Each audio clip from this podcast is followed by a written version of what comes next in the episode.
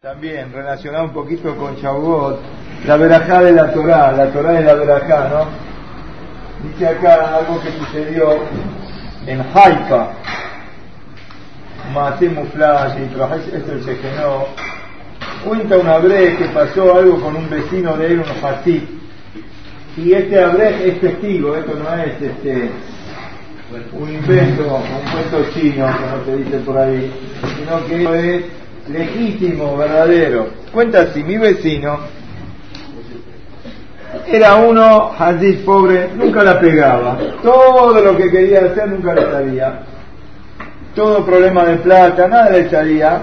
Y ya tres hijos de él habían llegado a una edad para casarse. Y este hombre trataba de conseguir cualquier empleo, pero todo le salía mal. El empleo que buscaba nunca la pegaba. Cuando empezó a trabajar alguna vez en algún lugar, al poco tiempo, telegrama de despido. ¿Por qué? Porque hizo lío con esto, hizo lío con lo otro. No funcionaba. Un día le golpea a este hombre el, la puerta a su vecino Abrej con una sonrisa de boca a boca. Dijo, ¿qué, ¿qué te pasa que estás tan contento? Hoy hice el mejor negocio de mi vida y esta vez estoy seguro que me va a salir de primera. Dijo, contame, contame, ¿qué negocio hiciste? Quiero saber. El Hasid le contestó, le dijo, mira, ayer, muy tarde, y te llevó otra vez, recibí dos patadas de nuevo de dos trabajos que iba a agarrar, no me salieron. Y la verdad que me sentí muy mal, hasta que dije, pero ¿qué me pasa a mí? ¿Cómo, cómo, cómo, a dónde voy a terminar? Entonces me puse a pensar, hice tefilá Borahola. Mira, Boraholam, ayúdame, vos sos el único que me puede salvar. Dame el mejor consejo para salir de este momento. La tefilot que hice me salía en el santo corazón, ya me sentí mejor. Ya la emuná mía estaba mejor. Ya sabía que todo depende de la mano de Boraholam. Y por lo tanto no tengo por qué tener miedo. Seguro que Boraholam me va a ayudar.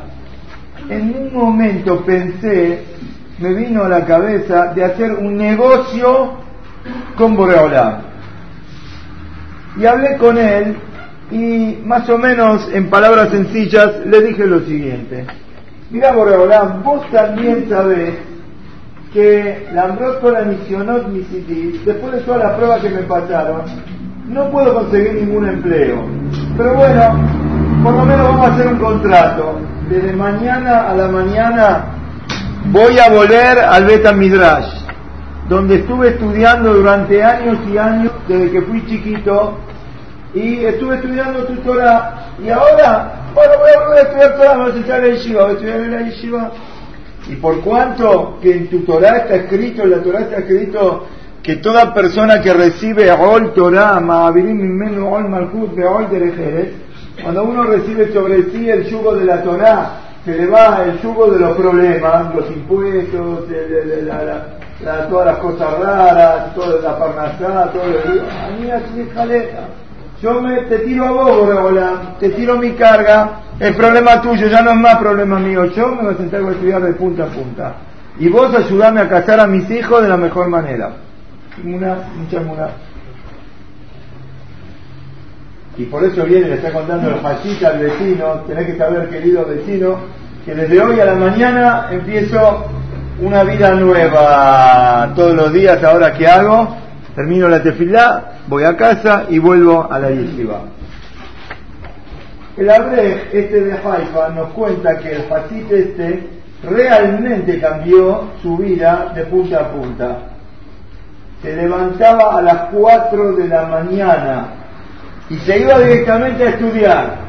Ahí lo esperaba una facultad con la que estudiaba hasta el mediodía. Que me llamó a trabajar y me era y después a la, después de la tarde y a la noche tenía dos facultades más, así que prácticamente el día entero estaba donde en la iba estudiando. Bueno, los días van pasando, los días van pasando, y el Hasid este sigue, no afloja, no deja un instante, hasta que incluso los que estaban en la yeshiva lo miraron como diciendo, qué barbaridad, como este hombre cambió de tanto, ahora ya es un matmit muy, muy, este, no deja de estudiar, ¿qué pasó con él?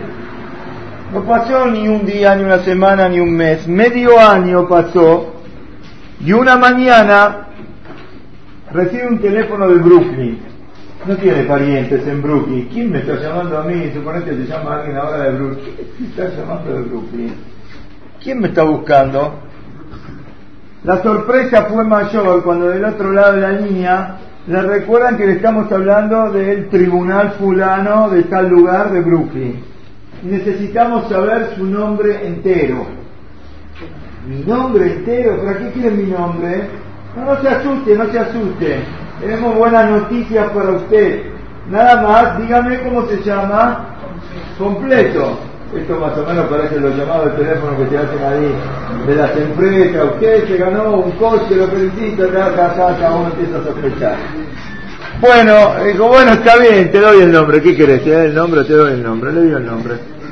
Le dicen, tiene que saber que hay una mujer mayor sin hijos que falleció ahora en Brooklyn y dejó para usted dos casas muy caras y el testamento de ella fue que lo pasen a su sobrino en Eres Israel y ese sobrino es usted. Se puso a acordar que tenía una tía, era verdad, era una tía, no sería tía directa, sería una tía más lejana, pero realmente tenía una tía en Brooklyn que había olvidado, se fue a vivir allá, que se acuerda de la tía, de la tía del padre, de la tía del madre, de la madre, se le había olvidado completamente de la tía. Él se olvidó, pero ahora ¿qué pasó? Nadie tiene por ahí alguna tía, así que avise cualquier cosa. Bueno, la cosa es que, que ¿cuánto valía cada casa ahí? A ver, ¿cuánto valía? No, medio. Te quedaste, te pasaste de lado. Entre las dos, se voy a olvidar guía de que así millón dólares. 500 mil dólares cada casa. Está bien, entre las dos, ¿te conformás? ¿Te arrancó o no te conformás? Entre las dos, ¿cuánto? ¿Cómo están las cosas? No hace mucho con esto, no, no. No, no, está bien. Está bien. Bueno, la cosa que este, este Abrete de Haifa entonces, ahora que está contando la historia, dice, si estamos hablando del casamiento de los hijos de él, él, ya esperaba andar a saber con quién lo voy a casar, cómo lo voy a casar, y lo veía todo como un sueño.